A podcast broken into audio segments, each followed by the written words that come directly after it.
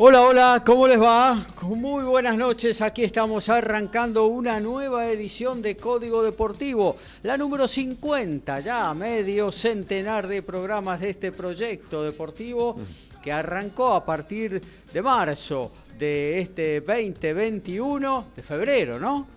De febrero de 2021 y bueno, eh, que ya eh, fue una continuación en realidad de lo que era el picadito en MG Radio el año pasado y que ya tenía más de 100 programas en el aire. Este año, año nuevo, nombre nuevo eh, y bueno, con todo el staff y la incorporación valiosa de Lautaro Miranda. Eh, arrancamos con esto que es Código Deportivo, llegamos a las 50, me parece que los números no nos dan para que lleguemos a fin de año a los 100, pero vamos a estar ahí, raspando, ¿eh? raspando, raspando. Eh, hoy tenemos muchísimas cosas, como cada eh, edición de nuestro envío para compartir con ustedes en lo que tiene que ver con fútbol, en lo que tiene que ver con boxeo, con automovilismo, con básquetbol, tenis, rugby, ¿eh? con gran alegría para la República Argentina, primera medalla en Juegos Olímpicos que vino de la mano de la pelota ovalada.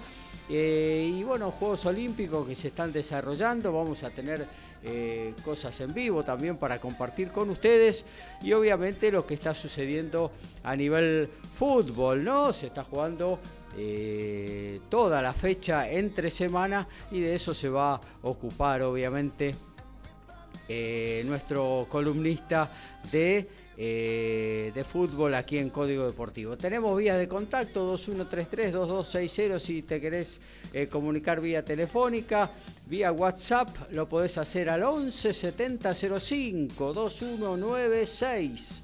Eh, también a través de cualquiera de nuestras aplicaciones, te la bajás gratuitamente en tu celular y ahí nos podés dejar tu pregunta, tu comentario, tu crítica, lo que sea, eh, para participar, para hacer junto a nosotros una nueva edición de Código Deportivo. Eh, también sobre la margen derecha de la página de la radio www.mgradio.com puntuar.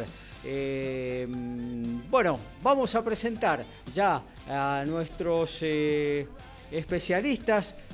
Ustedes saben, ¿eh? hoy estamos hasta las 23.30 haciéndoles compañía deportiva. Pegadito a nosotros, nuestro compañero Alfredo González arranca con su TMO, tu momento balado, media hora hasta la medianoche de mm, la Argentina con todas las novedades de rugby y muy pero muy buena música que tiene también preparada Alfredo para brindarles a todos sus oyentes. Y ya vamos con las presentaciones. Arrancamos con quien tengo aquí dentro del estudio mayor de MG Radio, el señor Horacio Boquio. ¿Cómo andás, Horacio? Hola, Gabriel, compañeros, audiencia, muy buenas noches. Sí, bien, como decías, eh, entre Juegos Olímpicos y la fecha número 3 que se está desarrollando en la tarde-noche de hoy del torneo de primera división, estamos con mucha información, ya había arrancado ayer, tenemos eh, todos los resultados y algunas curiosidades, y si nos da el tiempo en esta fría noche podemos traer el calor de Asunción. Opa,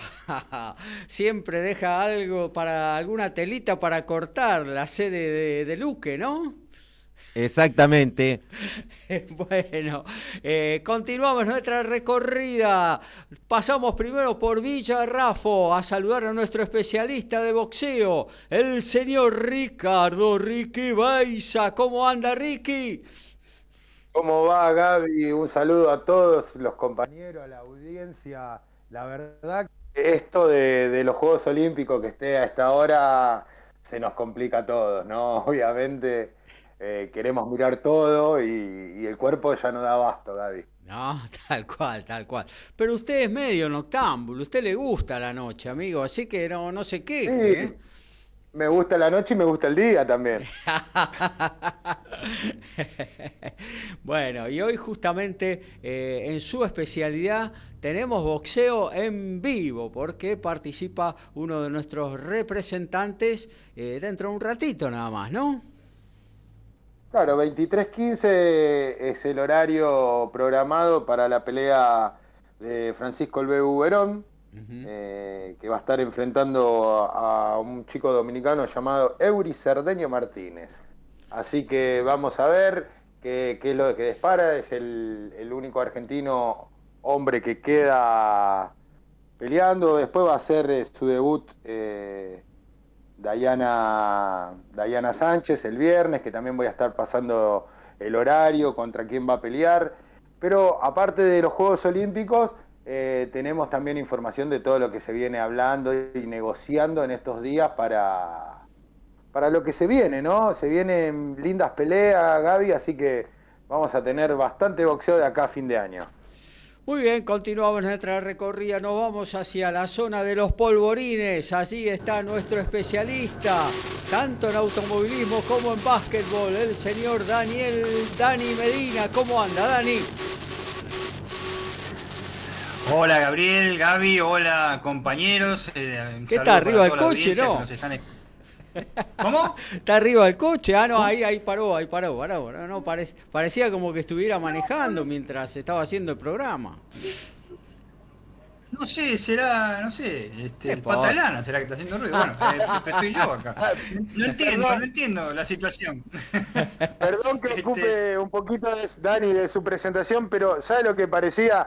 ¿Se acuerdan cuando el SubTV, si digo se acuerdan porque hace mucho que ya no viajo por el centro en subte, cuando el SubTV iba llegando a la estación, el ruido? Bueno, tal cual. Ah, algo así como eso, bueno, qué sé yo. Este, bien, acá este, viendo, como dice Ricky, este, tenemos de todo, tenemos información de todo tipo, eh, tenemos realmente en lo que atañe al, al básquet, al básquetbol, un partido definitorio de Argentina ahora a las 9 de la 9 a.m. en el día de mañana, así que no es un horario tan temprano, ¿eh? así que uno puede... Eh, de, de, todas maneras no, no me quedé a ver ninguna cosa en la madrugada, salvo el partido de básquet, o sea, me podía haber visto todo lo demás menos el partido de básquet que Argentina lo venía, pero bueno, ¿qué vamos a hacer? Son cosas que pasan. Y muchas novedades en automovilismo y bueno, disfrutando de esta noche fría y con ruidos aparentemente, este, según ustedes. Una pregunta, no hay automovilismo en, los Juegos Olímpicos, ¿no? Porque la verdad, no, no, no hay, porque hay, de todo menos automovilismo, qué sé yo. este, pero bueno, y a ver si, si, si levanta, el único que el único que puede levantar la torcha es Alfredo realmente con todo. Aunque sea en automovilismo, podrían hacer algo tipo picapiedras, ¿no? Algo así, eh, digamos, atracción a sangre, digamos. ¿Alguna competencia? sí, sí, los muchachos argentinos vienen, vienen medio atrás mano los muchachos argentinos, pero bueno, ¿qué vamos a hacer? Son, son, son cosas que se, que, se esperaban por ahí. Pero bueno, sí, como dice Ricky, una gran competencia y cosas, eh, eh, eventos deportivos a toda hora, a toda hora, realmente algunos realmente inexplicables, hay algunos que no sé, o sea, no sé cómo hacen para ver surf, surf, la verdad que no entiendo. Yo veo que hay olas que se lo chupan las olas, no sé cuál es la puntuación, nada, en fin, muchas cosas para comentar. hay que ser... Ah, y el, comité, y lo, y lo, y lo, perdón, y los, y los, este, los rusos los rusos que están y que no están. Qué grande, qué decisión. Después hablan de la Conmebol. Los rusos ganan en todo. Resulta que no pueden participar. Es una joda esto. No participa Rusia, participa el Comité Olímpico Ruso. Como si hubiera diferencia. Sí, claro. Se que son mejores los comités olímpicos rusos que los rusos, parece, porque ganan en todo también. bueno, vamos a seguir la presentación mientras me levanta los dedos el amigo Horacio y que en 5 del segundo tiempo, tercer gol de River, nuevamente Nicolás de la Cruz, River gana 3 a 0 en la Fortaleza Granate. Lautaro Miranda se ocupa del tenis en Código Deportivo hacia su encuentro. Vamos, ¿qué tal Lauti? Buenas noches.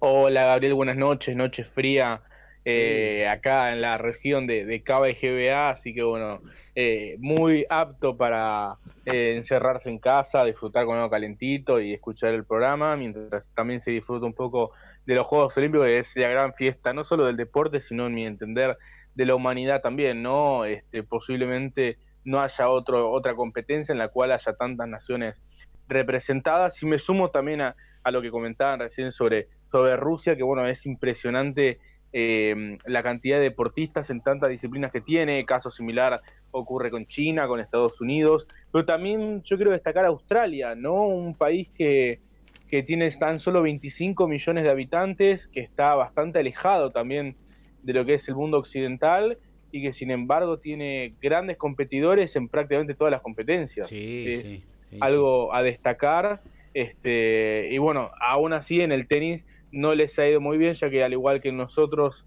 los argentinos, se han quedado sin representantes, así como también estaremos comentando un poquito lo que fue el día 5 de tenis para los argentinos, que bueno, lamentablemente ya no podrán optar por medalla en esta disciplina. Tal cual, tal cual. Bueno, y cerramos con el hombre de la medalla de bronce, Alfredo González, sigue el rugby. ¿Qué tal, Alfredo? ¿Cómo andás? Buenas noches, muchachos, audiencia acá, haciendo el aguante a la gente del Team Invierno, que la verdad que cuesta bastante sacar el pecho en este momento, pero bueno, que este, contentos porque los Pumas 7 le pusieron el calor necesario para, para llevarse con justicia la, la medalla de bronce. Ah, eh. Tenemos, estamos muy contentos por esa, por esa situación y si nos queda un poquito de tiempo también tenemos muchísima más información sobre el torneo de la urba, sobre algunos números de Ledesma, sobre el libro de pases que se está generando en Europa con los argentinos a los distintos clubes a los que están jugando, pero yo creo que Puma 7 se lleva todo hoy. Este, y con respecto a lo que decía Ricky, tengo el prestador de cable de, de mi que tengo yo, que puso cuatro canales para los Juegos Olímpicos, no se puede. No se puede. Uno, le, soy sincero, puse el despertador 5 y 25 y no me desperté. Lo vi el otro día. No, no, no, y fue, no, no sé, no sé, ni, me, ni me acordé. Viene desgastado, viene desgastado. es una cosa de loco.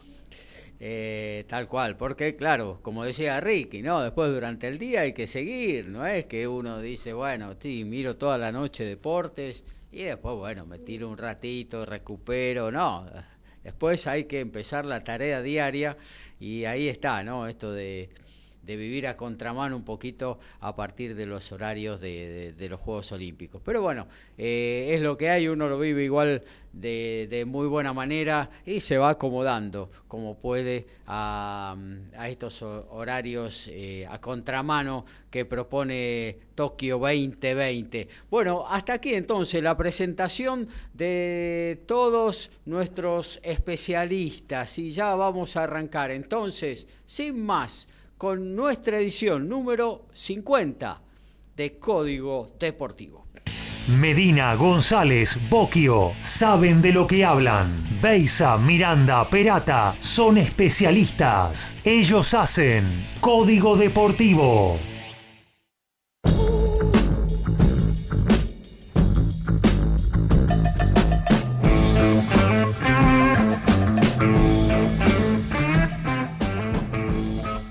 Se viene el primer Noti Deportes de esta fría noche sobre la ciudad de la furia. Arrancamos desde Ciudadela con Alfredo González.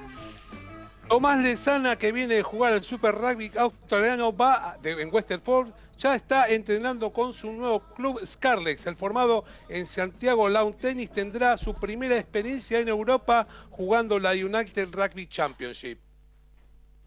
En el ATP de Atlanta volvió Nick Kyrgios a la actividad. Recordamos que el australiano se había bajado de los Juegos Olímpicos por no haberse recuperado de unas lesiones ocurridas en Wimbledon. Ayer volvió eh, a, la, a la actividad individual y fue con triunfo sobre Kevin Anderson que había ganado el reciente ATP de Newport. Gran triunfo del tenista australiano. Y en básquetbol, la Liga Nacional de Básquet Argentina, Boca Juniors suma y sigue. El conjunto de la Ribera incorporó al escolta bahameño David Nesbit como nuevo refuerzo extranjero. De esta manera, los Ceneices, dirigido por Gonzalo García, suman su tercera importante incorporación, además de Leandro Vildosa de Regatas de Corriente, Kevin Hernández de San Lorenzo de Almagro. El oriundo de Bahamas fue subcampeón en Managua eh, con el American Champion este, este, año con el conjunto de Minas de Brasil. Y Cris Aligeri retorna al ring de la mano de Thriller Promotion. El ex campeón welter OMB de Madre Argentina enfrentará a Michael Learpierre el 3 de agosto en el Madison Square Garden. Y en automovilismo, turismo, carretera, la carrera de las estrellas en el Autónomo de Villicón en San Juan este fin de semana nos permitirá ver a figuras que prácticamente están en el ostracismo de la categoría. ¿Por, qué? Porque van a largar adelante, porque hay un sorteo, entre el primero y el trigésimo lugar. Pilotazos que actualmente no la ven ni cuadrada, como Guillermo Ortelli, Norberto Fontana, Emiliano Espataro o el bombardero este Valentín Aguirre. Y los Juegos Olímpicos, finalmente en el fútbol, Argentina quedó eliminado. El empate de esta mañana con España 1 a 1 con el tanto de Tomás Belmonte cerca del final. No le alcanzó al equipo de Fernando El Bocha Batista para poder pasar eh, los cuartos de final. Y ahora tendrá que regresar, lamentablemente, las esperanzas de que el hermano del Checho, que ya había sido campeón en los Juegos Olímpicos, pueda repetir, quedó trunca. Muy bien, y ya que estábamos eh, hablando de Juegos Olímpicos, de selección nacional, este sub-23 barra 24, ¿no? porque se autorizó un año más al, trasladarse justamente también eh, en un año la cita olímpica, eh, con varias bajas en el plantel a partir de la negación de los clubes más importantes de la Argentina a entregar los jugadores a esta selección para asumir el compromiso de los Juegos Olímpicos. Argentina eh, pagó caro el falso debut que tuvo frente a Australia, perdiendo 2 a 0 Horacio, y bueno, nos quedamos afuera. Sí, porque además eh, el segundo lugar lo había igualado con Egipto y por diferencia de gol Argentina quedó eliminado, tenía menos uno, más uno tiene Egipto. Así que lamentablemente, bueno, sí, tal como eh, dijiste, eh, hay varios jugadores que faltaron. Brasil tuvo sus mayores de 23, Argentina solamente el arquero ex Rosario Central Jeremías Ledesma, le faltaron varios que estaban citados, algunos fueron por lesión, otros no pudieron ir por el tema que fueron negados por la Copa Libertadores, casos jugadores de Boca, River, Racing. Claro. Y finalmente también estaba Lucas Salario entre los que iba, iba a participar, se lesionó, así que bueno, no, no pudo contar como sí lo hizo Brasil, que festejó y bastante su clasificación y la eliminación de Argentina. Sí, tal cual. Se ve que todavía les está doliendo lo que pasó hace poquito, tan, ¿no? Tan, tan con, un, con una cicatriz ahí bastante grande pero bueno, ya lo, pasado, pisado, ya la Copa América. A mí me pareció una actitud realmente bochornosa, considerando que el mismo Richarlison era uno de los integrantes de, esa gastada. Pero también me pareció mal eh, la actitud que tuvieron anteriormente Paredes, Di María, Otamendi, que le comentaron una foto en el Instagram, incluso lo que subió Paredes, o, eh, de Paul, disculpen, de Paul hoy a, las redes sociales, este, de alguna manera silenciando a Richarlison. Me parece que, que, mismo de Argentina tampoco hay que, hay que responder a, a esa situación, eh, entendiendo que claramente Brasil no está en condiciones de gastar, no, no habría que rebajarse al nivel de ellos, al menos así es como, como yo lo veo. Nosotros ya ganamos en la cancha, ellos necesitan precisamente hacer esto para, para sentirse ganadores de otra manera. Pero igual eso es eh, pertenece más al hincha que al jugador. No son los jugadores los que tienen que entrar en eso. Estoy de acuerdo. El deportista no debe meterse en eso. Ah, son profesionales, ¿no? Que tienen. Bueno, no sé. Pero tienen medios informáticos, tienen celular todos. ni hablar. Sí, están en. No sé. Terminan. Eh, eh, no sé, de, competir y ya están con el celular. Hasta a veces cuando hacen goles se graban con el celular. Una cosa de locos. Bueno, eh, tiempos modernos, ¿qué va a ser?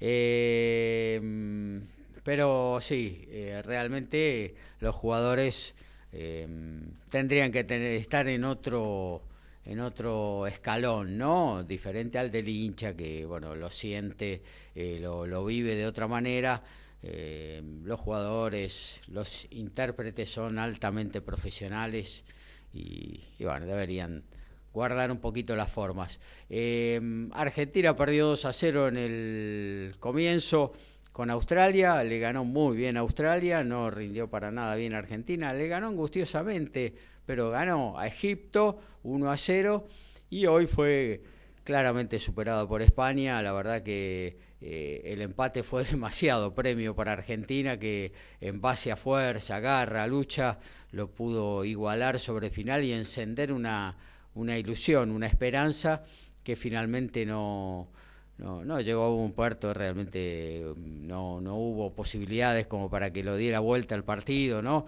Eh, España, eh, la verdad que tiene un equipazo, muchos jugadores que han participado en la Eurocopa mm. de Naciones, a ellos el calendario lo favorece porque estos Juegos Olímpicos van a terminar antes del comienzo de su campeonato, entonces los clubes no han puesto reparos en la, eh, en la entrega de sus jugadores y están bien completitos, ¿no? con muy buenos jugadores ahí de buen pie, realmente un estilo de juego que se viene sosteniendo hace mucho tiempo y que replica en cada campeonato eh, la otrora furia española, hoy ya es, eh, es otra cosa, juega otra cosa España y bueno, de a poquito los resultados también se le van dando a favor.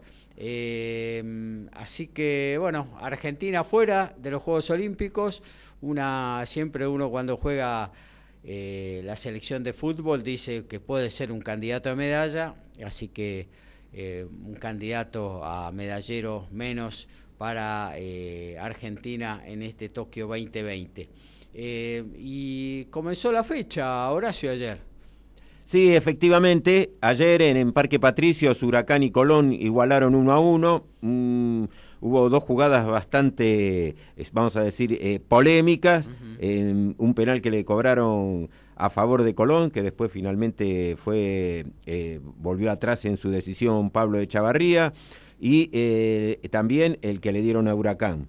Fue bastante cuestionado, bueno, empataron uno a uno, después en Mar del Plata ganó Racing, eh, San Gabriel atajó un penal y de ahí consiguió después, eh, sorpresivamente se puede decir, en dos contragolpes, sacar cifras bastante amplias, 2 a 0 con los goles de Javier Correa e Ignacio Piatti. Siempre le llega un pulmotor al amigo Pixi, ¿no? Sí, y eh, ya por lo menos eh, le quedan cinco meses de contrato, así que como no le quieren pagar la indemnización, así que por ahora sigue estando. Igual eh, la prueba de fuego la tiene era este partido más el próximo sábado ante Sarmiento, pero el plato fuerte lo tiene en la fecha 5 cuando juegue de visitante con Independiente.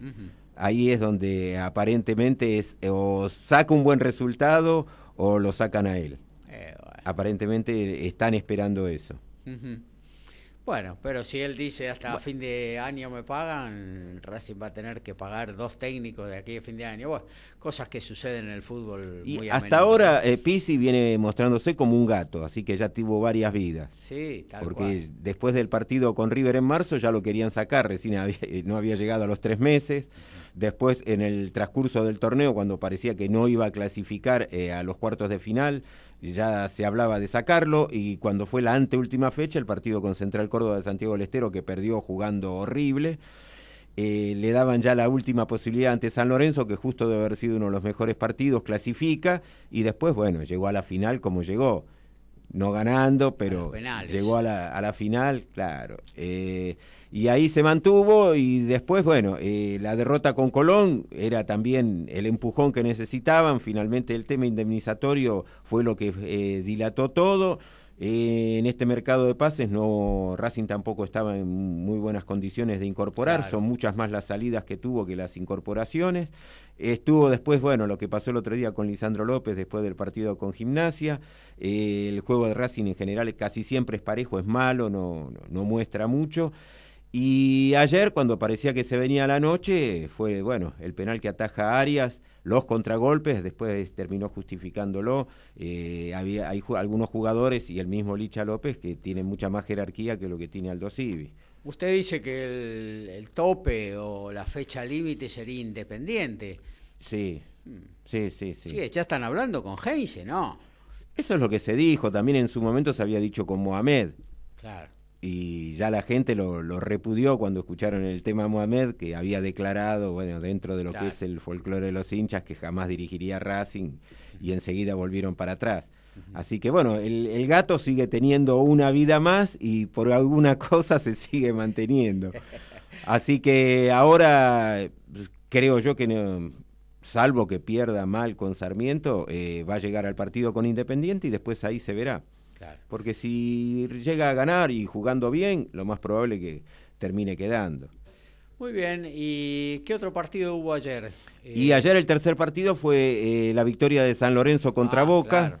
Eh, bueno, el Boca Kids. El, sí, el, Boca Junior, esta sí que fue Boca Junior de verdad y Bueno, eh, tuvo un resultado hasta se puede decir inesperado, el empate con Banfield, y ayer eh, la diferencia sí es muy grande. Lo que sí que eh, los jugadores de Boca estaban en condiciones de jugar hoy, Boca había pedido la postergación para jugar hoy. Claro.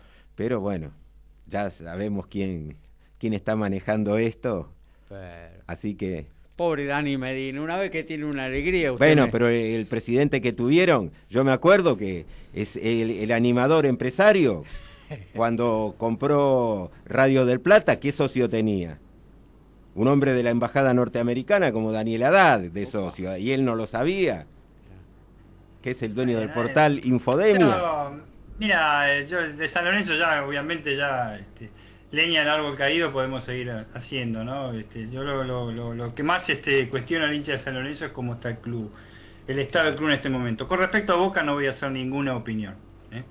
Con respecto a Boca no voy a hacer ninguna opinión. Si hay una, una oscuridad y una maldad en el mundo es Boca Juniors, así que no voy a hacer opinión al respecto porque ha hecho cosas mucho peores. Sí, ni hablar. Sí, por Sí, supuesto. no, por supuesto. Ahora, en este momento, en este momento, por supuesto, deben estar eh, adquiriendo la fábrica de pañuelos porque están llorando. hasta- Como dice Russo, total, un día más, ¿qué les costaba dejar un día más? Viene Russo, viene un tipo de estudiante, viene un tipo. Este, mejor de Boca no hablo. Y con respecto a San Lorenzo, tampoco hablo. Realmente, el campeonato me parece una risa, a mí, una risa absoluta, desde ya. ¿Por, qué digo esto? Y, y- no sé si los hinchas de San Lorenzo lo deben decir porque están más preocupados por, por cargar a boca que otra cosa.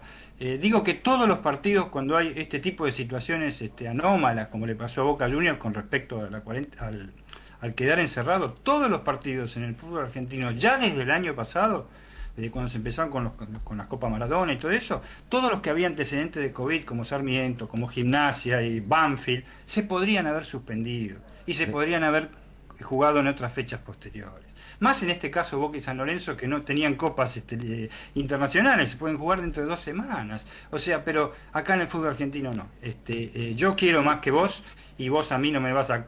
¡Bip! Claro.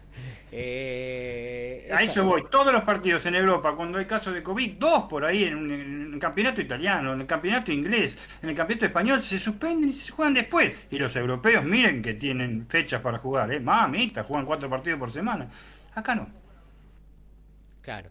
Eh, sí, eso es verdad, es verdad. Eh, se podría haber manejado esta fecha.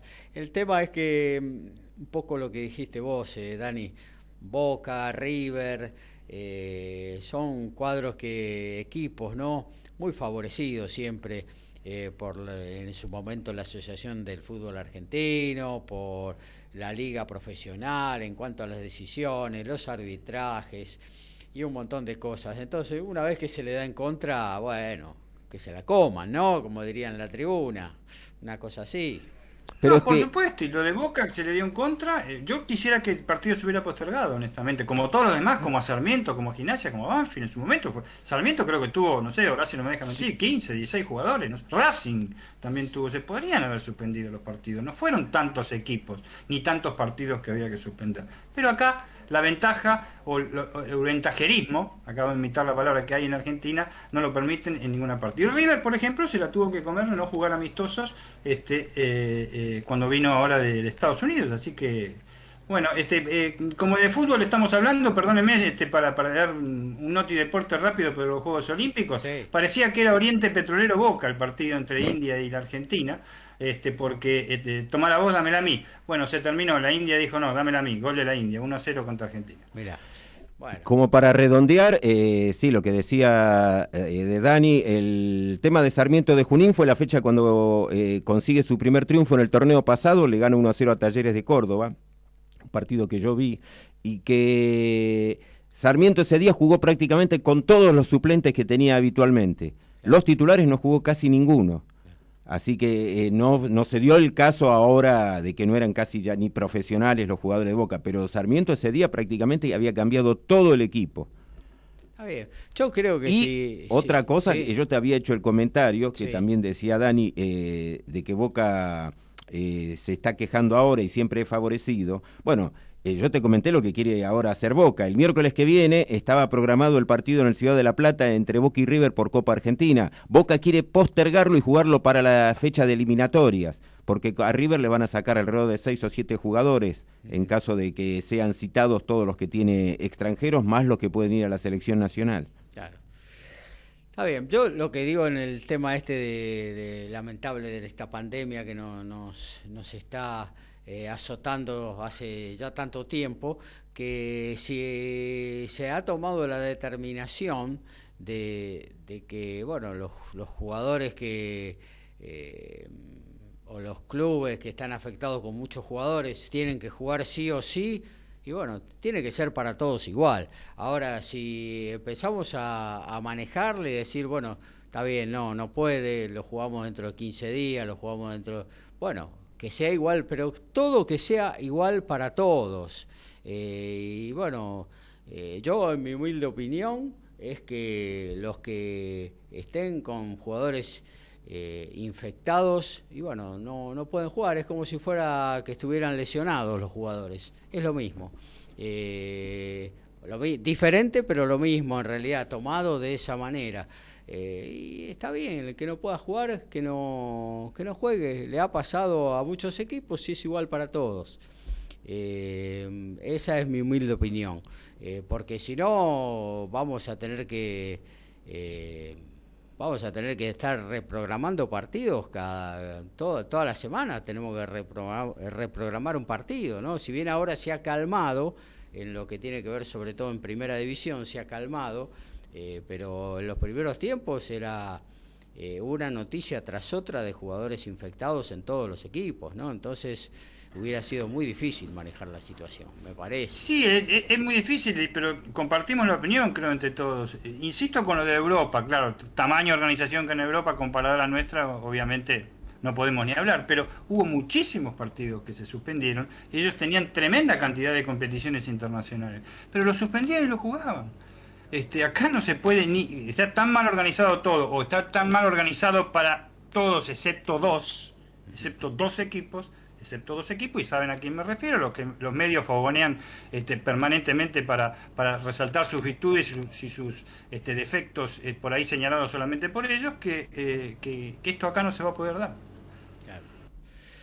Bueno, eh, hoy también hubo fútbol, Horacio. Sí, Unión perdió a primera hora eh, como local en el 15 de abril 1 a 0 ante Banfield. Juan Cruz, el gol de Banfield, fue expulsado Emanuel Brites, eh, su expulsión número 13 en su carrera profesional. Recordemos que debutó en la primera de Unión casualmente en septiembre de 2011. Así que el futbolista que ya ha tenido un paso por Rosario Central, Independiente, Defensa y Justicia, tiene ya eh, más expulsiones que años jugando profesionalmente. Godoy Cruz en Mendoza cayó 2 a 1 ante Atlético Tucumán. Eh, Matías Ramírez el gol de los mendocinos. Ramiro Carrera y Guillermo Acosta para los tucumanos. Sarmiento de Junín con el gol de Luciano Gondau le ganó 1 a 0 a Platense. Vélez y Defensa y Justicia igualaron 0 a 0. Independiente le ganó 2 a 0 con goles de Romero, Silvio y Andrés Roa a Patronato. Estamos ya en 25 del segundo tiempo, Lanús en la Fortaleza está cayendo 3 a 0 ante River, Bruno Zuculini y Nicolás de la Cruz en dos ocasiones para el Millonario. Muy bien, hasta aquí lo que tiene que ver con el fútbol. Entonces dijimos por ahí, chicos, India le gana 1 a 0 a Argentina en hockey sobre césped. Eh... Ah, Así es, si no salen, no salen desde el arco eh, con cornes cortos de hace cuatro minutos. Una cosa de locos. Eh, ojo, eh, la temperatura es infernal, aparentemente, lo digo por todos los protagonistas, ni los árbitros corren. Claro, tal cual. ¿Alguien pudo pispear cómo van las Panteras? Tenían un partido dificilísimo, muy cuesta arriba contra Italia. perdieron las, Panteras, perdieron en tres sets. Fue 25-15 el tercero, el último, el, y con ello triunfo de Italia. Sí, sí, sí. Una diferencia técnica notable. Italia, una de las potencias y candidata a llevarse medallas también eh, en esta edición de Tokio 2020. Bueno, vamos a separar ¿eh? y nos vamos a meter en lo que tiene que ver con el mundo balado. Básquet, rugby, fútbol, tenis, boxeo, deporte motor y más. Código Deportivo.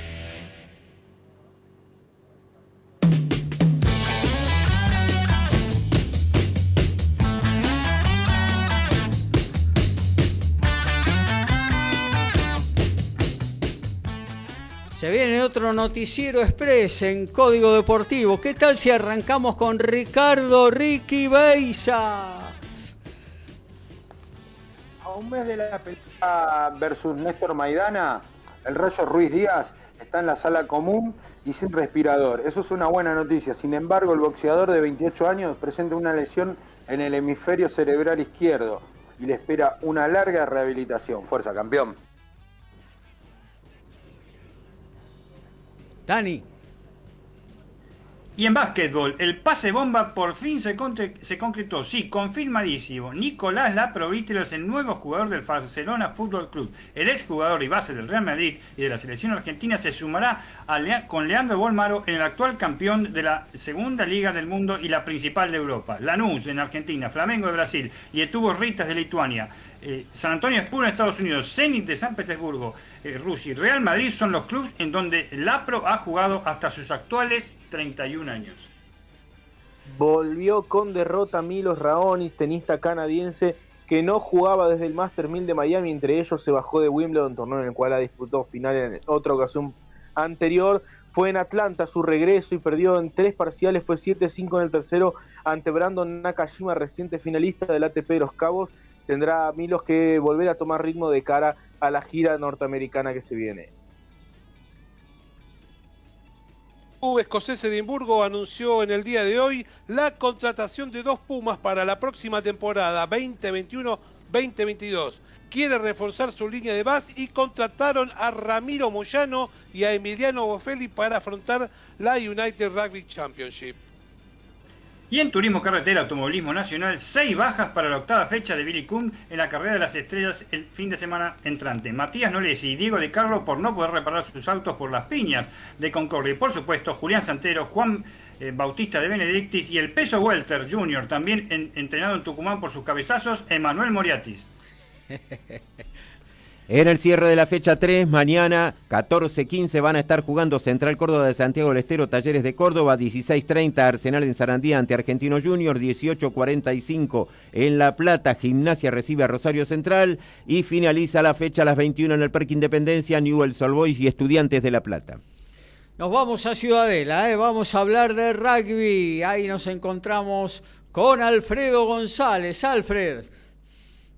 Y la historia fue bastante larga para llegar a la medalla de bronce. Vamos a ver si podemos hacer una pequeña historia de cómo fue que llegaron los muchachos, ya que arrancaron con la ilusión olímpica después de haber jugado varios torneos, los veníamos comentando en Código Deportivo, los habían ganado todos, pero sabiendo que habían enfrentado a selecciones por debajo del nivel de, Argentina, solo se habían enfrentado con Gran Bretaña, un equipo del, mismo, del mismo nivel. Eh, mientras Nueva Zelanda y Australia no jugaban mucho, jugaban solamente entre ellos, casi no tuvieron competencia, algún partido con Fiji, siempre teniendo en cuenta que el primer partido es donde tenés que encontrar la velocidad justa eh, en los pases, también... Eh, eh, tenemos en cuenta que, los Pumas le había tocado la zona más difícil, este, también sabían que era importante el tema de la posesión y, varias cosas a tener en cuenta para poner en marcha lo que era el trabajo de los últimos meses y se arrancó jugando con Australia en un gran debut con contundencia, concentración y determinación. Eh, ganaron de forma muy justa el partido a un rival que llegó a los Juegos Olímpicos por ser uno de los mejores cuatro en la serie del circuito mundial, no era un rival menor, eso es lo que quiero decir. Ya en el primer tiempo eh, fue aplastante, eh, los Pumas iban ganando 24 a 0, en el segundo tiempo eh, gran recuperación de los australianos, que se pusieron a punto de empatar de contra y convertido, pero en la última pelota los Pumas 7 recuperaron eh, corrieron sin oposición hasta el gol contrario y el final fue 29 a 19. El segundo partido ya tocaba con los All Blacks, pero esta vez no pudo ser. El equipo argentino fue superado claramente ante un rival de gran jerarquía que se impuso por su rigor físico y terminó marcándole cinco tries en todo el partido. El primero en marcar fueron los Pumas, pero los oceánicos le pudieron dar vuelta a la situación y se fueron al descanso abajo 14 a 7 ya el segundo tiempo. Trae los Pumas igualó la situación, pero de ahí en más fue todo de los neozelandeses y el partido terminó 35 a 14 para los de negro. Llegó el partido en Corea del Sur, el equipo que no juega el circuito mundial y se esperaba muchos puntos de parte del equipo argentino. Era el último antes de terminar la fase regular y fue un monólogo de los Pumas 7. El primer tiempo terminó 28 a 0 y en el complemento siguieron con la misma velocidad, rompiendo la defensa de Corea y el partido terminó 56 a 0 eh, contra el equipo más flojo del grupo. Eh, los resultados hicieron que en principio no llegaran buenas noticias, ya que en cuartos de final se enfrentaría a Sudáfrica. Pero fue el partido histórico de los Pumas, ya que fue el partido en el que jugaron con seis jugadores por la expulsión de Gastón Rebol. Esa mala noticia llegó a los cuatro minutos del primer tiempo y ya Sudáfrica en ese momento fue el primero a anotar y ganaba el partido este, 7 a 0 cuando todavía faltaba cuatro minutos, eh, decía Rebol fue, eh, fue expulsado, pero con mucho corazón llegó el try de los Pumas, más la conversión, empataron en 7, repitieron con una jugada espectacular de Moneta y se fueron al descanso 14 a 7, ya hacía suponer algo increíble que con un jugador menos iban ganando los Pumas. En el segundo tiempo aumentaron las diferencias y a partir de allí todo resistencia para aguantar el resultado. El resultado. Eh, Sudáfrica pudo descontar, pero realmente no le alcanzó. Y Argentina terminó jugando encima con 5, porque por una amarilla de Bazán Vélez este, faltando 30 segundos, eh, el equipo argentino pudo con garra y corazón ganar 19 a 14. Después de un partido de mucha entrega, se llegó a las semis con Fiji, el que había ganado la dorada en Río 2016 y que la que ganó también ahora en Tokio 2020. En un partido que comenzaba con malas noticias, casi desde el vestuario Fiji apoyaba dos tries y rápidamente se pusieron 2 a 0 los Pumas encontraron varios recursos y pudieron marcar dos tries convertidos, con lo cual en el primer tiempo se iban al descanso los Pumas arriba 14 a 12 de forma increíble porque era impensado, pero en el segundo tiempo la potencia física de Fiji y algunos errores del equipo nacional sentenciaron el resultado con muchos tries del equipo de Oceánico, terminando 26 a 14 y ahora pensar en la, medalla de bronce, partido con Gran Bretaña, eh, con gran cansancio que venían arrastrando, nuevamente con malas noticias, Argentina eh, eh, a los 30 segundos ya perdía 5 a 0, así que se prendieron las alarmas y con posesión y recuperación, con ataques verticales y control de la pelota, la verdad que muy buen momento de los Pumas comenzó la levantada con dos tries, el primer tiempo terminó 12 a 7 para Argentina, en el segundo tiempo seguía el cansancio presente, nuevamente errores en los eh, argentinos hicieron que los británicos pudieran empatar, se hicieron cambios, se recuperó el aire y los Pumas nuevamente arriba sobre el final. Se perdió un scrum que parecía que eh, los británicos podían llegar a marcar puntos, pero eh, González pescó una pelota en el final del partido, pelota afuera y 17 a 12 para los Pumas. Medalla de bronce, la verdad que una competencia histórica para los Pumas 7 que le ganó a Australia, a Sudáfrica y a Gran Bretaña.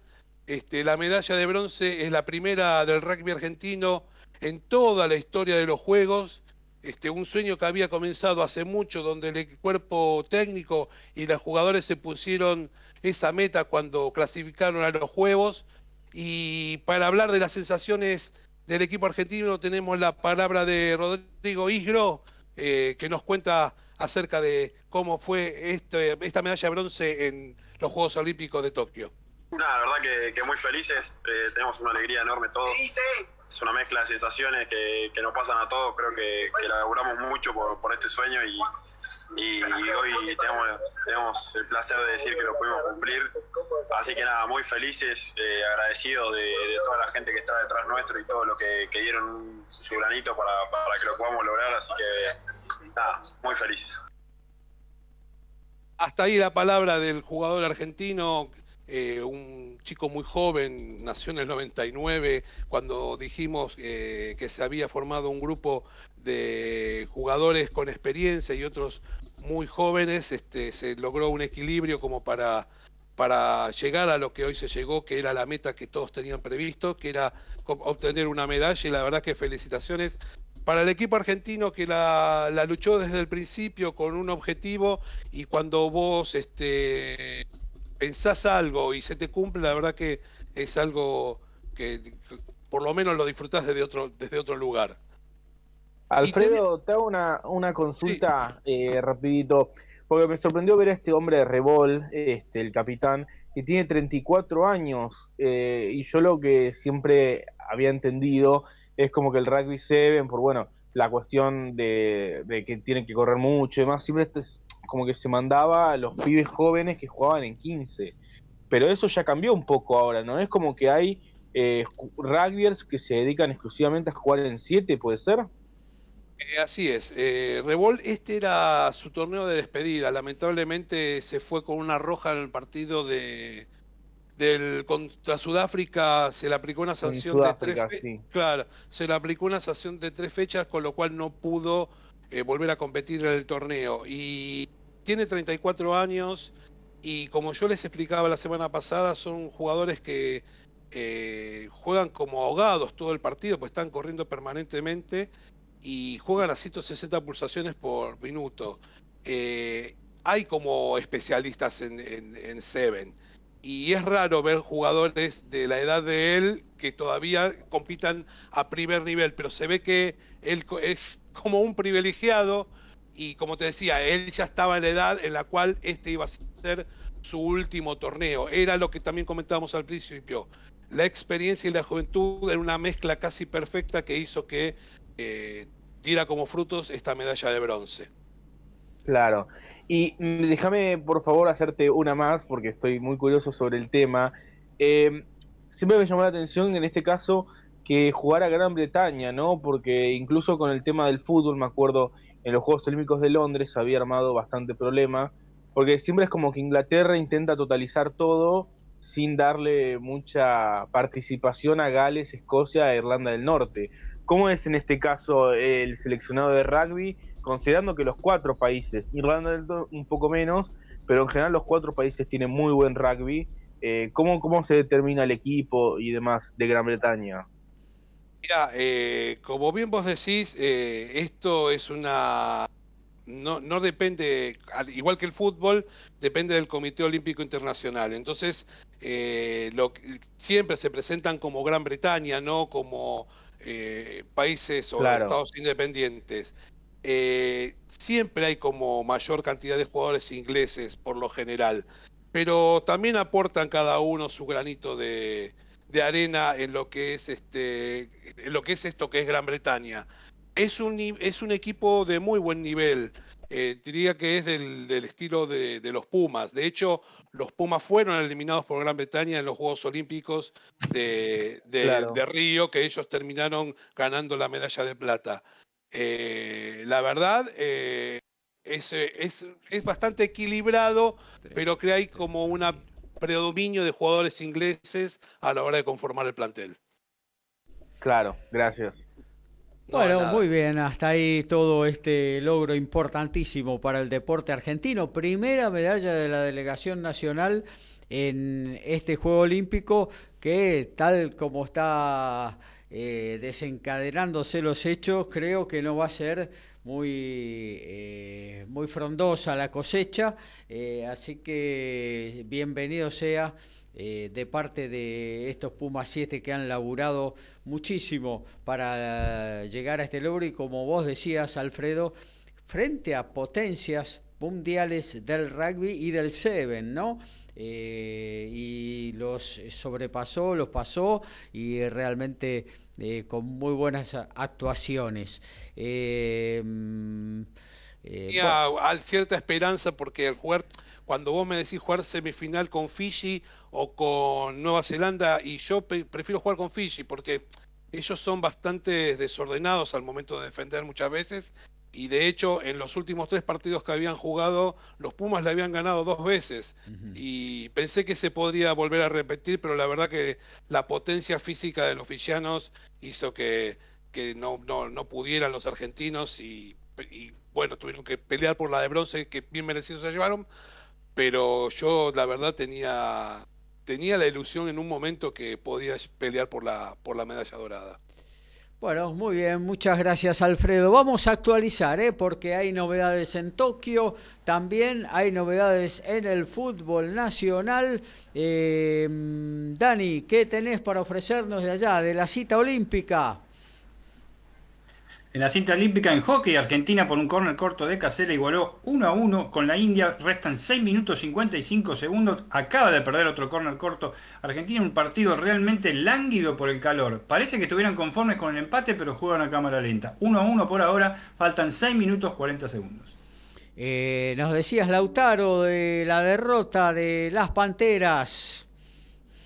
Sí, así fue ante el seleccionado italiano lamentablemente una nueva derrota de las deportistas argentinas que, bueno, complican aún más su, clasificación a, la siguiente fase. En este caso fue derrota en seis corridos ante Italia, así que, bueno, ajustar algunas cosas y a ver si todavía se dan las posibilidades para que puedan acceder a la siguiente instancia. Y a Lautaro Torres, ¿cómo le Perdón, perdón, Gaby, sí.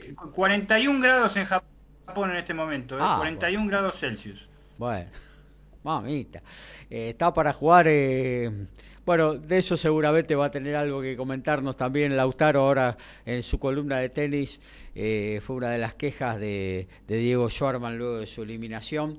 es terrible la temperatura que está azotando a la capital nipona. te decía, Lautaro Torres también está corriendo en BMX, Dani. Así es, y finalizó tercero en la segunda tanda. Vamos a averiguar ahora cómo queda, porque aparentemente sigue corriendo y otra tanda más, y cómo sería la clasificación a qué llega, por supuesto. Cuarto en la primera, tercero en la segunda serie. Actualizamos River Lanús. Y recién finaliza 3 a 0, le ganó River a Lanús con los tantos de Nicolás de la Cruz en dos ocasiones y Bruno Zuculini. Todos los deportes en un solo programa. Código Deportivo.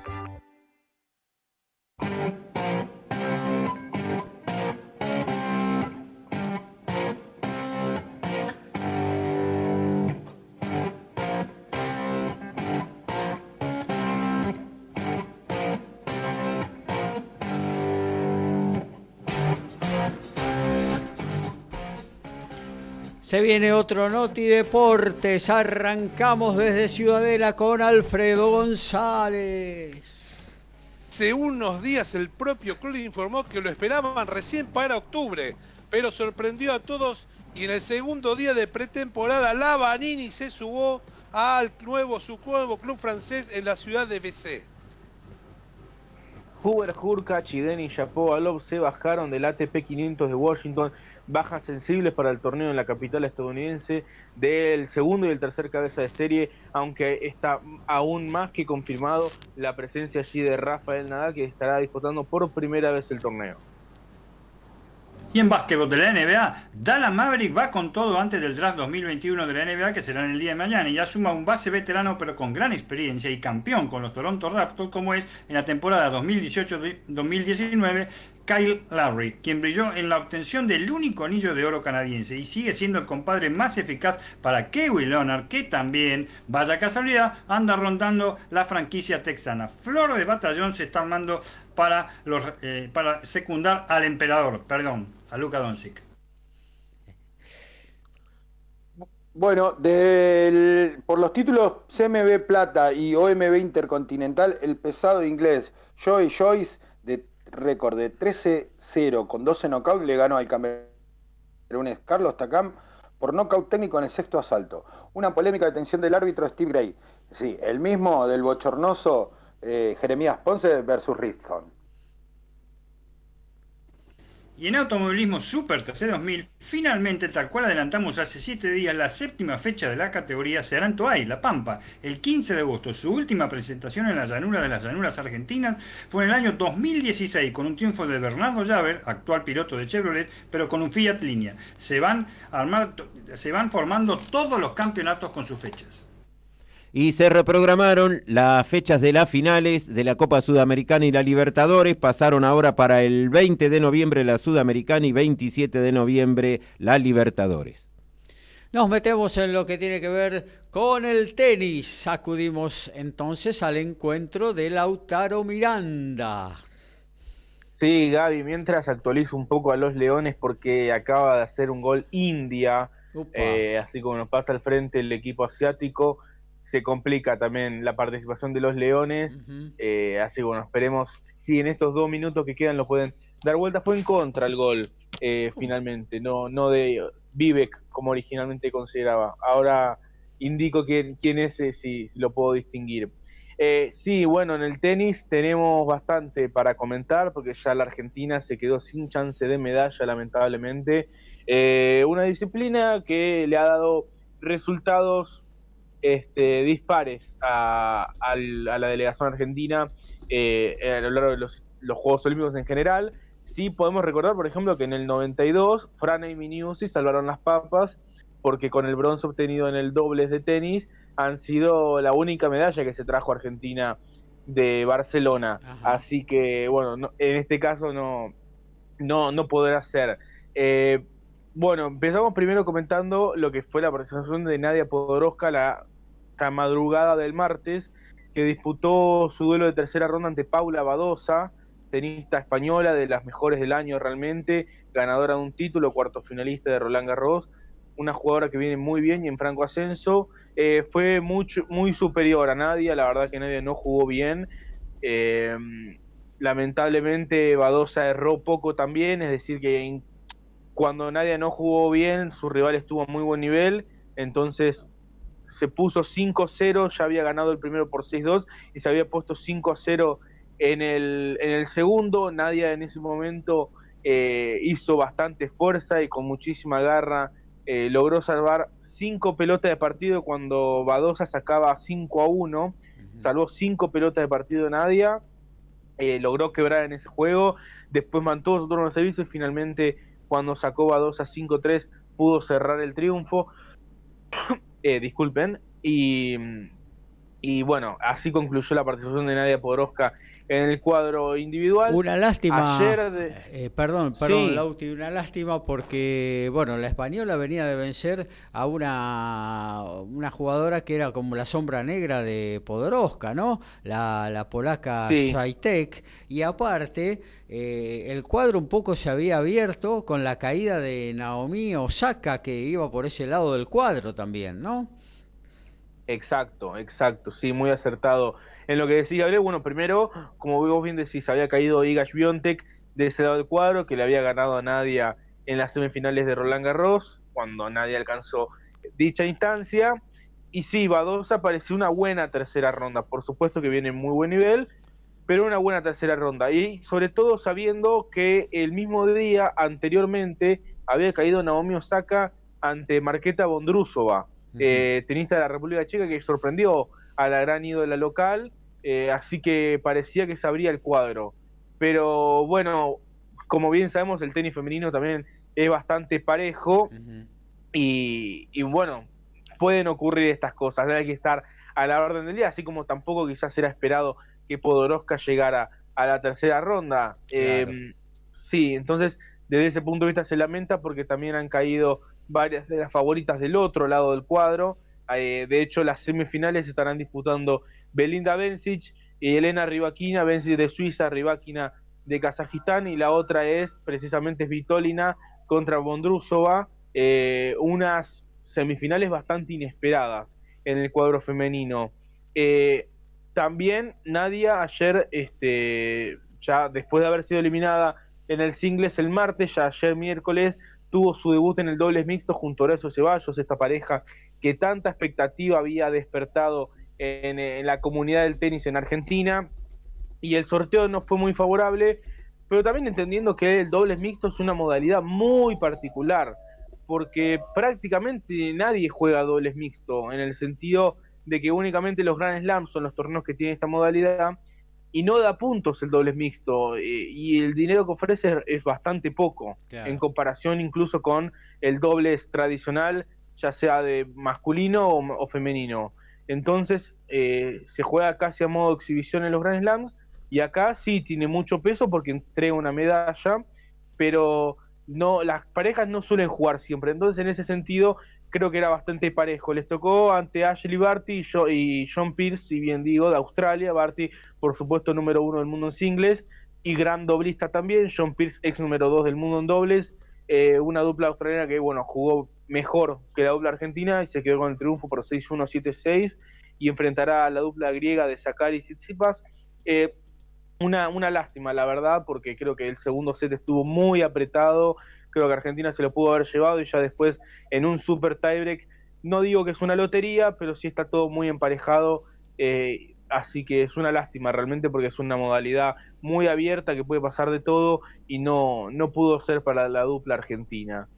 Cerramos comentando ¿no? lo que fue el Peque Schwarman que quedó eliminado en la tercera ronda, un partido de esos raros, eh, de esos partidos cambiantes en los cuales eh, como que no tienen mucha explicación y que se vio claramente afectado por las condiciones climáticas.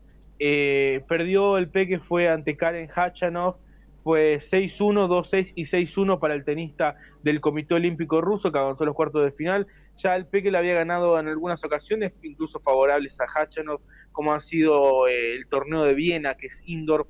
Y en este caso las condiciones yo creo que favorecer al Peque, mucho calor, las pelotas y las canchas bien lentas, creo que eran condiciones que podían favorecer al Peque, pero no se encontró en partido, sí sacó muy bien adelante el segundo parcial, pero no, no se encontró jamás en partido, Hacha fue bastante más regular y encontró cuando, cuando pudo las posibilidades para quebrar y en eso marcó la diferencia. Y como vos bien decías al comienzo de la columna, eh, el, tema climático hizo mella porque ayer, si no me equivoco, fue el día de, peor, peor temperatura en Tokio. Peor, peor, temperatura quiero decir en el sentido de que hacía más calor, había mucha más humedad que los días anteriores, que ya se venía diciendo de todos modos.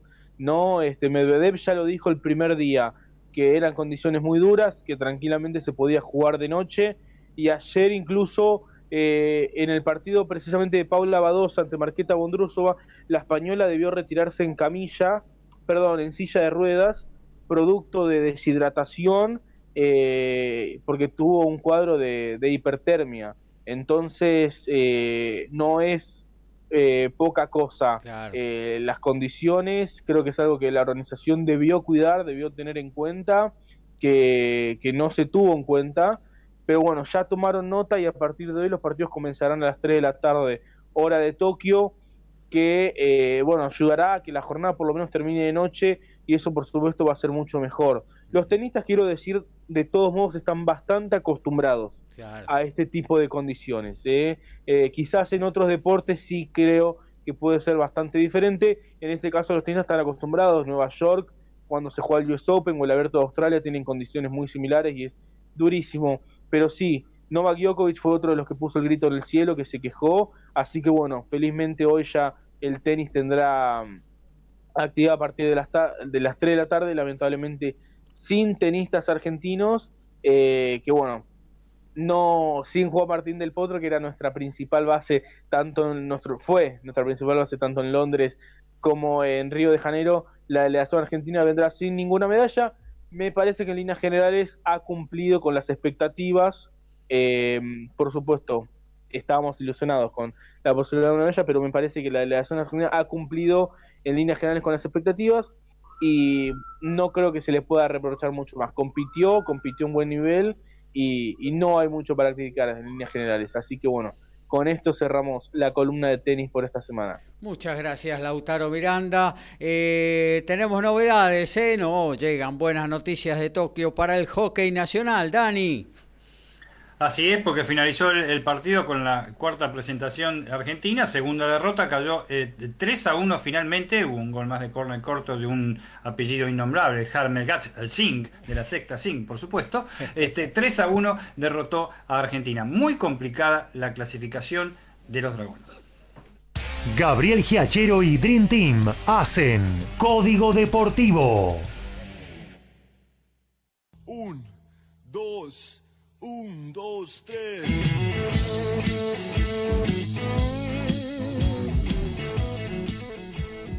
Rapidísimo Noti Deporte desde Alfredo.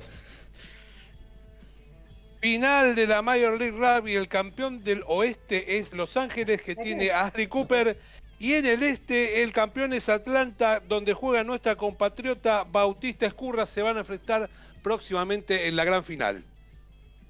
Y mientras tenemos Juegos Olímpicos también en el circuito ATP y en Kitzbühel, en Austria, Federico Del Bonis cayó en su debut, fue 6-2 el 4 ante el francés Arthur Rinderneck. Y de este modo el torneo austríaco se quedó sin representantes argentinos. Y, no se, y en básquetbol no se crea que es, todo, que es todo como es en Argentina. También en España sucede lo mismo. Lorenzo Sanz, que es hijo de un expresidente del Real Madrid, atacó a Nicolás La Laprolita tras su salida del Real Madrid. El comentarista del canal oficial del club y ex dirigente, como dije, de la institución merengue, publicó, espero que fracase como lo hizo aquí. Evidentemente, cuando pasa alguien del Madrid al Barcelona o del Barcelona al Madrid, no son buenas las intenciones. Me acuerdo de Figo Pesetero. Debutará el nieto de Mohamed Ali en la trilogía de Franco vs Moloney de la mano de Top Rank el próximo 14 de agosto en Tulsa.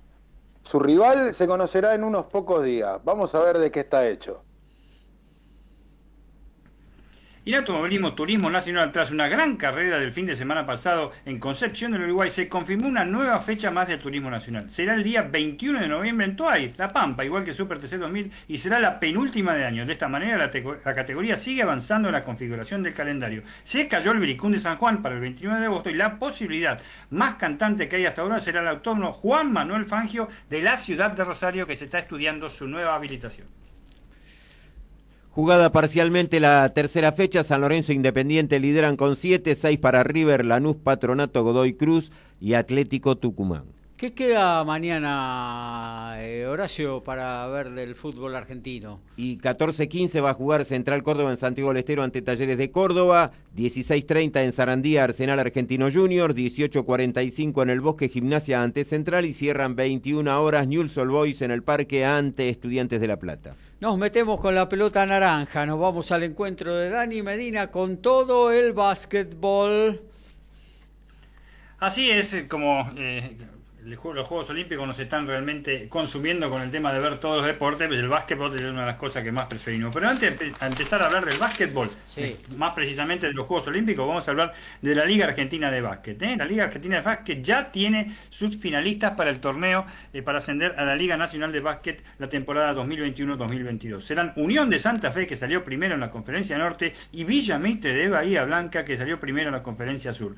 Los santafesinos de Unión, los Tatengue, ganaron 2 a 1 Estudiantes de Tucumán, 2-0 a Meguino de Villa María en durísima serie, 2 a 1 la final a Villa San Martín del Chaco con el último partido 87 a 76. Lo de Villa Mitre, los bahienses, la capital del básquet argentino, 2 a 1 a Ciclista de Junín, 2-0 Estudiantes de Concordia, 2 a 1 a Quilmes de Mar del Plata, en una terrible serie con cuatro tiempos suplementarios en los eh, tres partidos. lo que más se definió fue con el último, 78-73 para este, los bahienses sobre los eh, muchachos, los indios, como le digo yo, de Mar del Plata. En los demás partidos, tres puntos y dos puntos de diferencia. Realmente vendió cara su derrota del equipo de Quilmes. ¿Cómo será este, el desarrollo? Desde ya. La final de semana del en el Templo del Rock, como dijimos, en obras, a partir, pero se cambió la fecha. ¿Iba a empezar el 31 de julio? No el 30 de julio, perdón. Empieza el juego, el primer juego, el domingo 1 de agosto a las 19.30 en Estadio de Obras. Lunes 2 de agosto y miércoles 4 de agosto, segundo y tercer partido. Es el mejor de tres.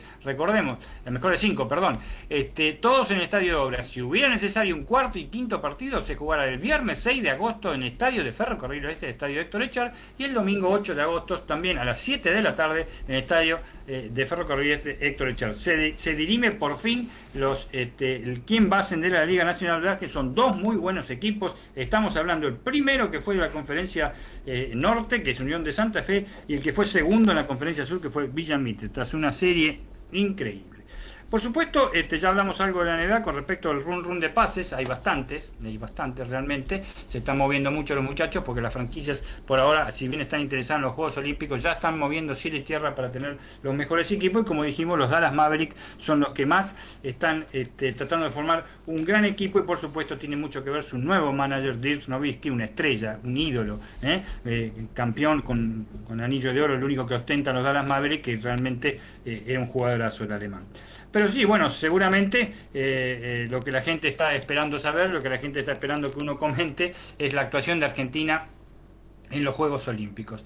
Eh, realmente, bueno, el partido que hubo con, con Serbia el otro día fue... yo honestamente no me lo esperaba así. Yo honestamente no me lo esperaba así. Yo, este, la caída que sufrió Argentina, este, sin atenuantes, sin atenuantes ante el equipo eh, esloveno por 118 a 100, a 100, perdón. Argentina terminó siendo goleada, estuvo en el tercer cuarto casi, estuvo 29 puntos, estuvo 30 puntos abajo prácticamente, no encontró la línea de juego en ningún momento. Eh, no estoy diciendo que la línea de juego fue equivocada ni la técnica de Sergio Hernández fue equivocada con mandar a un marcador o varios marcadores eh, a, la estrella, a Luca este, eh, Doncic, para que eh, no, no, convirtiera rápidamente. Convirtió rápidamente, metió tres triples, me acuerdo, en tres minutos, una cosa de loco en el primer cuarto. y, pero la idea era taparlo a en una especie de jaula con quien lo marcara y después que no desarrollara tanto el juego con este, eh, sus compañeros. Realmente desarrolló y completamente el juego con sus compañeros. ¿eh? Este, eh, no solo porque si bien de los 118 puntos, eh, metió 48 y, salió faltando 2 minutos 35 segundos, porque si no creo que batía el récord, el récord de Oscar Schmidt de Brasil con 55 puntos, porque estaba jugando como él quería, sino también sus compañeros lo hicieron y muy bien. Lo hicieron y muy bien porque 48 de 118, evidentemente estamos hablando así, de, de una alta proporción de puntos, pero eh, eh, sus compañeros también lo hicieron, los liberaron los argentinos, no invocaron ningún tipo de táctica ni estrategia en, todas las acciones. Y lo principal, yo rescato un comentario, lo escuché, mejor dicho, lo, lo, vi al partido por la TV pública, de Jakubowicz, uno de los comentaristas, que le decían, vamos, que faltan tres minutos y todavía podemos achicar. Y Jakubek se dio vuelta y le dijo al comentarista, Walter Pérez, justamente el relator, mejor dicho, eh, los tiros de ocho puntos todavía no existen. Eh, eso dio una imagen realmente eh, de lo que podía este, Argentina, lo que hizo Argentina en su presentación ante Eslovenia. Muy mal, y lo veníamos señalando con respecto, porque no cambió en nada su juego con respecto a los tres partidos amistosos. Para mí no cambió en absoluto su juego en los tres partidos amistosos, que sospechosamente eh, dejaron un sabor semi amargo en todos los argentinos o en todos los que nos gusta el básquetbol. Está, claro, siempre la muletilla era de todos los medios, sí, pero Argentina siempre va a los amistosos bien, va mal, perdón, y después este, los pasa por arriba o hace una gran tarea. Yo les dije, eh, no me gustaba el aspecto de los jugadores jugando a los amistosos. Y el aspecto de los jugadores, cuando saltaron este, Escola, este, y el, el pivot eh, esloveno para empezar el partido, el aspecto de los jugadores era lo mismo que el de los amistosos. No estoy diciendo que entregaron, no estoy diciendo que estaban mal, estoy diciendo que es un equipo que para mí o está fundido o está falto de confianza. En este momento estoy hablando, ¿eh? en este momento estoy hablando, estoy hablando en este momento de lo que pasó. Y realmente en el básquetbol moderno, y, es otra de las apreciaciones que hicieron todos los comentaristas, y concuerdo plenamente, y ya lo habíamos hablado, Gabriel, con, contigo y con todos los muchachos en los programas anteriores, el básquet actual, los tres puntos, el tiro de tres puntos es muy importante. es muy importante. Y realmente la eficiencia que tuvo, no solo de Doncic. Prepechlik, ese chico que juega en el Valencia, realmente la rompió también, hizo 24, 24 puntos, jugó una barbaridad. Este, el, el, Toy, el, norteamericano nacionalizado esloveno, que también juega en el Valencia, hizo 19 puntos y, este, eh, realmente hacían Ale también, cosa que una Argentina, yo jamás a Argentina le voy a hacer un Ale jamás jamás. Que vuelquen la pelota sí, pero un alley jamás. Eh, no estoy diciendo que jueguen mal, estoy diciendo simplemente que son muy distintas las, vocaciones ofensivas, las vocaciones, las estrategias y las vocaciones que tienen de juego. Y realmente pasó lo que tenía que pasar, muy bajo en el tema de tres puntos. Es, increíble. Eso sí, hay que reconocer que no tenemos un eh, tirador del calibre de varios de los equipos, ¿eh? también. O sea, en eso hay, hay, que reconocerlo. Señores, para no mm, este, eh, eh, importunar más con el tema del básquet, les tengo que decir simplemente que mañana es el partido decisivo. Argentina a las 9 horas juega con España, nada, más. nada, más menos. nada menos, ¿no? Nada menos. Mira, lo único que se puede desear es que si hay una derrota, no sabemos porque los partidos hay que jugarlos, ¿eh? así que este, si hay una derrota que no sea por mucho, que es lo que eh, ocurrió con Eslovenia, porque si no, no nos va a beneficiar si nosotros le ganamos a Japón. Jugando en este nivel no le va a poder ganar a Japón, si juega en este nivel que jugó contra Eslovenia. Japón perdió apenas con, eh, por 11 puntos con España, aunque España tuvo control del partido todo el tiempo.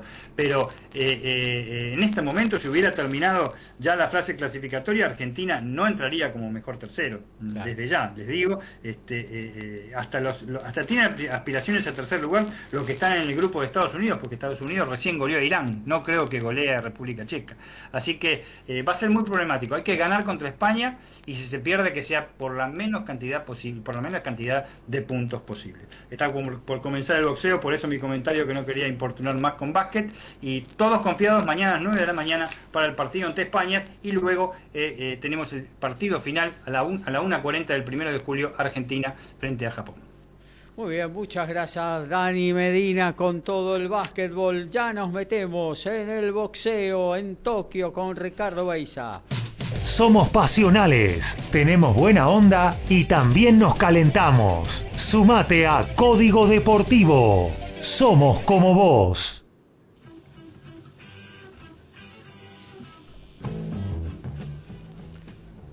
Bueno, nos vamos a meter directamente en lo que tiene que ver con el noble deporte de los puños. Así que acudimos al señor Ricardo Beiza. Hoy, por primera vez en la historia de Código Deportivo, tiene un vivo, Ricardo, porque claro, a esta hora miércoles por la noche y sábado por la mañana es muy difícil que se dé una pelea eh, a la par de, nuestro programa. Pero bueno, hoy se le da a Ricky y nos va a estar informando, aparte de todo lo que tiene y todo en su columna, sobre lo que está aconteciendo con un boxeador que ya debe estar en el cuadrilátero. Ricky. Sí, va a un minuto 20 segundos del primer round. Eh, Francisco Alberto Verón está enfrentando el dominicano Martínez. Eh, está haciendo una pelea bastante complicada. La verdad que es muy rápido el dominicano. Beu pudo conectar hasta ahora eh, golpes. Recordemos que se mide de manera diferente el, boxeo olímpico al boxeo profesional.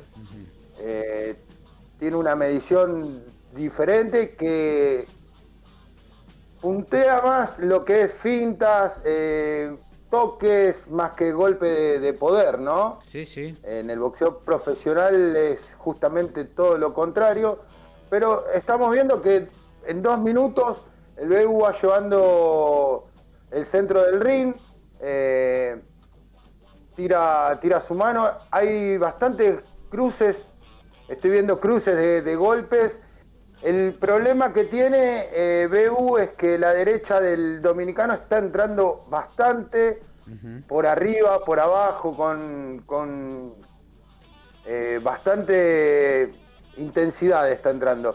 Este primer round, cuando está quedando 20, segundos, eh, salvo que pase algo extraño, que, sea un, un knockout, que es muy difícil que pase, eh, le voy a dar el round al dominicano eh, por 9-10. Muy, muy buenos cruces de Verón. Muy buenos cruces de Verón. Y lo salva la campana. Lo salvó la campana. Así que estamos. Eh, me, siento, me siento relator de boxeo. Estamos. me puso en duda porque las dos últimas manos de, de Verón cambiaron el final. Hay que ver cómo ven los jueces. Pero para mí queda 10-9 para, para Martínez. Bueno, mientras tanto, Ricky, mientras esperamos la puntuación de los jueces y demás, eh, hoy eh, quedó también un, otro de los, nuestros representantes en el camino eh, claramente superado, ¿no? Mirko Cuello. Sí, perdió Mirko Cuello, el santafesino de 57 kilos, perdió 4-1 contra el tailandés Chachai Dekna Buddi. Eh, en octavos de final, así se despidió. Los jueces 4 eh, a 1 dieron la, primera para, para, Martínez, más o menos vieron lo mismo que yo, salvo uno. Eh, así que bueno, está arrancando el segundo asalto. Te voy a contar de que el viernes a las 5.30 am va a enfrentar a la Argentina. Estoy prestando atención a uno y a otro a la argentina Diana Sánchez, que va a enfrentar a la, a la turca Esra Gildis, dando el primer combate de una mujer eh, argentina en los Juegos Olímpicos, Gaby. Sí. Eh, va a debutar una argentina, esto va a ser una pelea bastante importante para el boxeo argentino, se le tiene mucha esperanza a la, a la boxeadora eh, bonaerense. Estoy viendo este segundo round, Gaby, que Bebu tuvo que salir a, a quemar un poquito las naves. El dominicano siente las manos de Bebu eh, y le está pidiendo por segunda vez ya a la jueza que suba la cabeza al, al dominicano porque se agacha mucho y va con la cabeza en punta.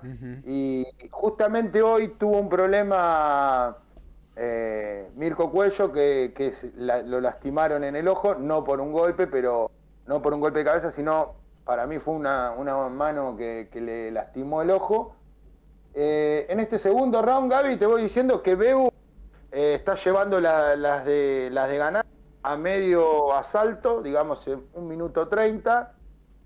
Y para ir comentándote algo Sí. más mientras estoy viendo la pelea, Dale. eh, bueno, te voy a contar que Oscar de la Hoya va a enfrentar y ya hizo su cara a cara frente a Víctor Belfort. Víctor Belfort, te cuento, es un ex campeón UFC eh, y la verdad que para mí es una locura, va a ser un, un combate profesional a 8 rounds a 2 minutos. Eh, se tendrían que revisar las reglas nuevamente porque los combates profesionales son a 3 minutos para los hombres, así que seguramente van a cambiar las reglas y lo van a hacer a 6 rounds de 3 minutos. No creo que el CMB se preste a que modifiquen las reglas por un combate. Así que te, te cuento eso. Estoy viendo que la verdad hay buenos cruces. Bebu conectó las mejores manos, las más fuertes, pero vuelvo a decirlo, lo, el conteo es diferente acá. Cuando quedan 30 segundos, yo este round se lo voy a dar por ahora. eh, 10-9 para Bebu, por lo que estoy viendo. Eh, así que esto es, raro, Gaby, ¿eh? porque no, no me toca estar en vivo la pelea. La verdad que es, es emocionante transmitir lo que uno ve, lo que uno siente. Cuando quedan 10 segundos, yo este round se lo voy a dar a Bebu, eh, quedando la pelea empatada en 19. Mi tarjeta, ¿no? Obviamente, después vamos a ver lo que darán los, los jueces. Acaba de terminar el segundo asalto. Mira, Veo, aprovecho, aprovecho. Sí. aprovecho Ricky porque se nos va el programa y este Métale. minutito, este minutito de descanso, eh, cualquier cosa, ulterioridad importante, vos nos eh, eh, interrumpís y vamos a hablar algo de automovilismo con Dani Medina. Dani. Perfecto. Sí. Me quedo al aire igual, ¿eh? Dale, sí, dudas. sí. Obvio, obvio. Por supuesto, si lo hacemos rapidito porque lo más interesa es la pelea que está en vivo que está relatando muy bien este eh, Ricky. Fórmula 1, señores, el fin de semana, Gran Premio de Hungría en el Húngaro Ring. ¿eh? El domingo 1 de agosto, el sábado 31 de julio tendremos la clasificación en código deportivo de la última carrera antes de las vacaciones estivales de la categoría, ¿eh? hasta volver en Spa-Francorchamps el 29 de agosto.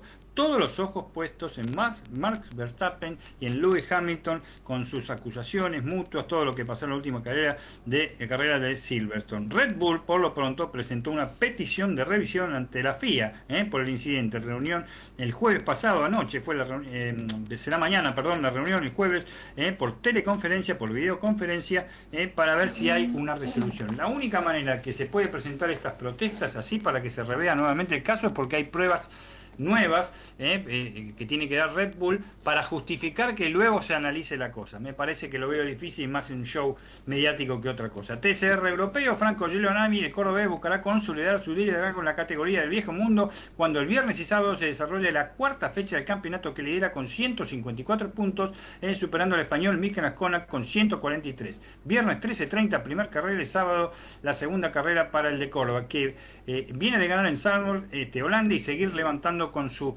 Honda Civic.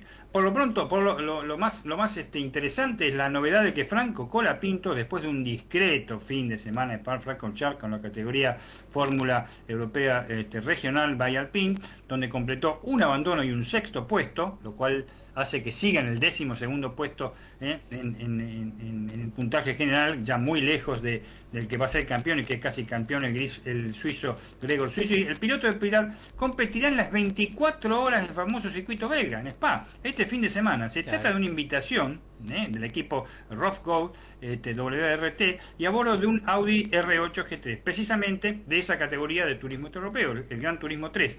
El piloto número uno es el inglés Stuart Hill, se está afectado de COVID y esto permitió al joven maravilla argentino poder estar en la importante eh, carrera con una importante experiencia, valga la redundancia, y que viene bien porque se vienen las 24 horas de alemán y realmente le va a servir eh, de mucho eh, para, para, para, adquirir más voltaje para esa categoría. Vamos a ver cómo, cómo le va a Franco. Recordemos que la, invitación se hace porque están patrocinados por el por Gulf, que es el, el mismo que patrocina al equipo de la Fórmula Regional Europea y también patrocina en su actuación en la European Serie, Serie Le Mans.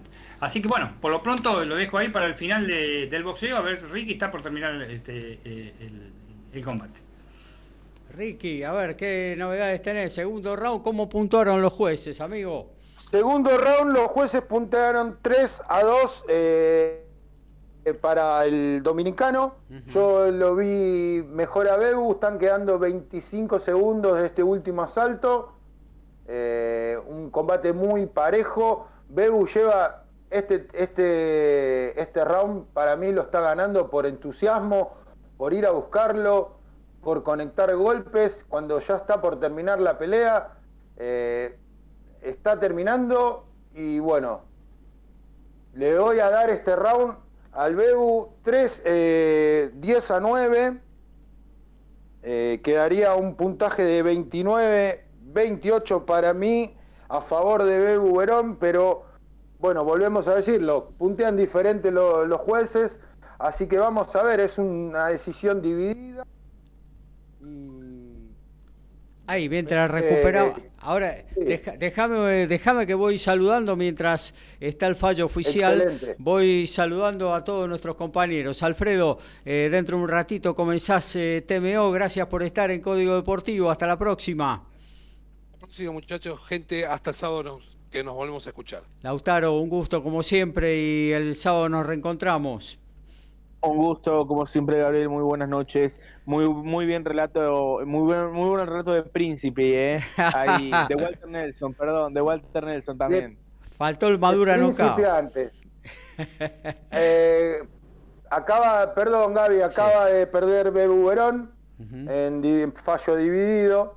Eh, así que, bueno, nos quedamos solamente en la joyita de las de los Juegos Olímpicos, que es el boxeo, el deporte que más medalla le ha dado a la Argentina, eh, con una sola representante que va a ser Dayana Sánchez, el próximo viernes a las 5.30 horas frente a la turca Gildis. Así que aprovecho, los saludo, nos estamos eh, hablando el, el sábado y les mando un saludo a todos, compañeros, Gaby y audiencia. Muchas gracias, eh, amigo Ricardo. También saludamos a Daniel Medina. Muchas gracias, Dani. Hasta el sábado. Hasta el sábado, chicos. Y bueno, este gran relato de Osvaldo Príncipe. Madura, madura el knockout, amigos. Hasta el sábado. Muy bien. Eh, nos reencontramos, eh, amigos oyentes, el próximo sábado a partir de las 11 de la mañana hasta la 1 le vamos a estar haciendo compañía con más noticias deportivas. Quédense, ya viene TMO con Alfredo González, media hora a todo rugby. Hasta el sábado.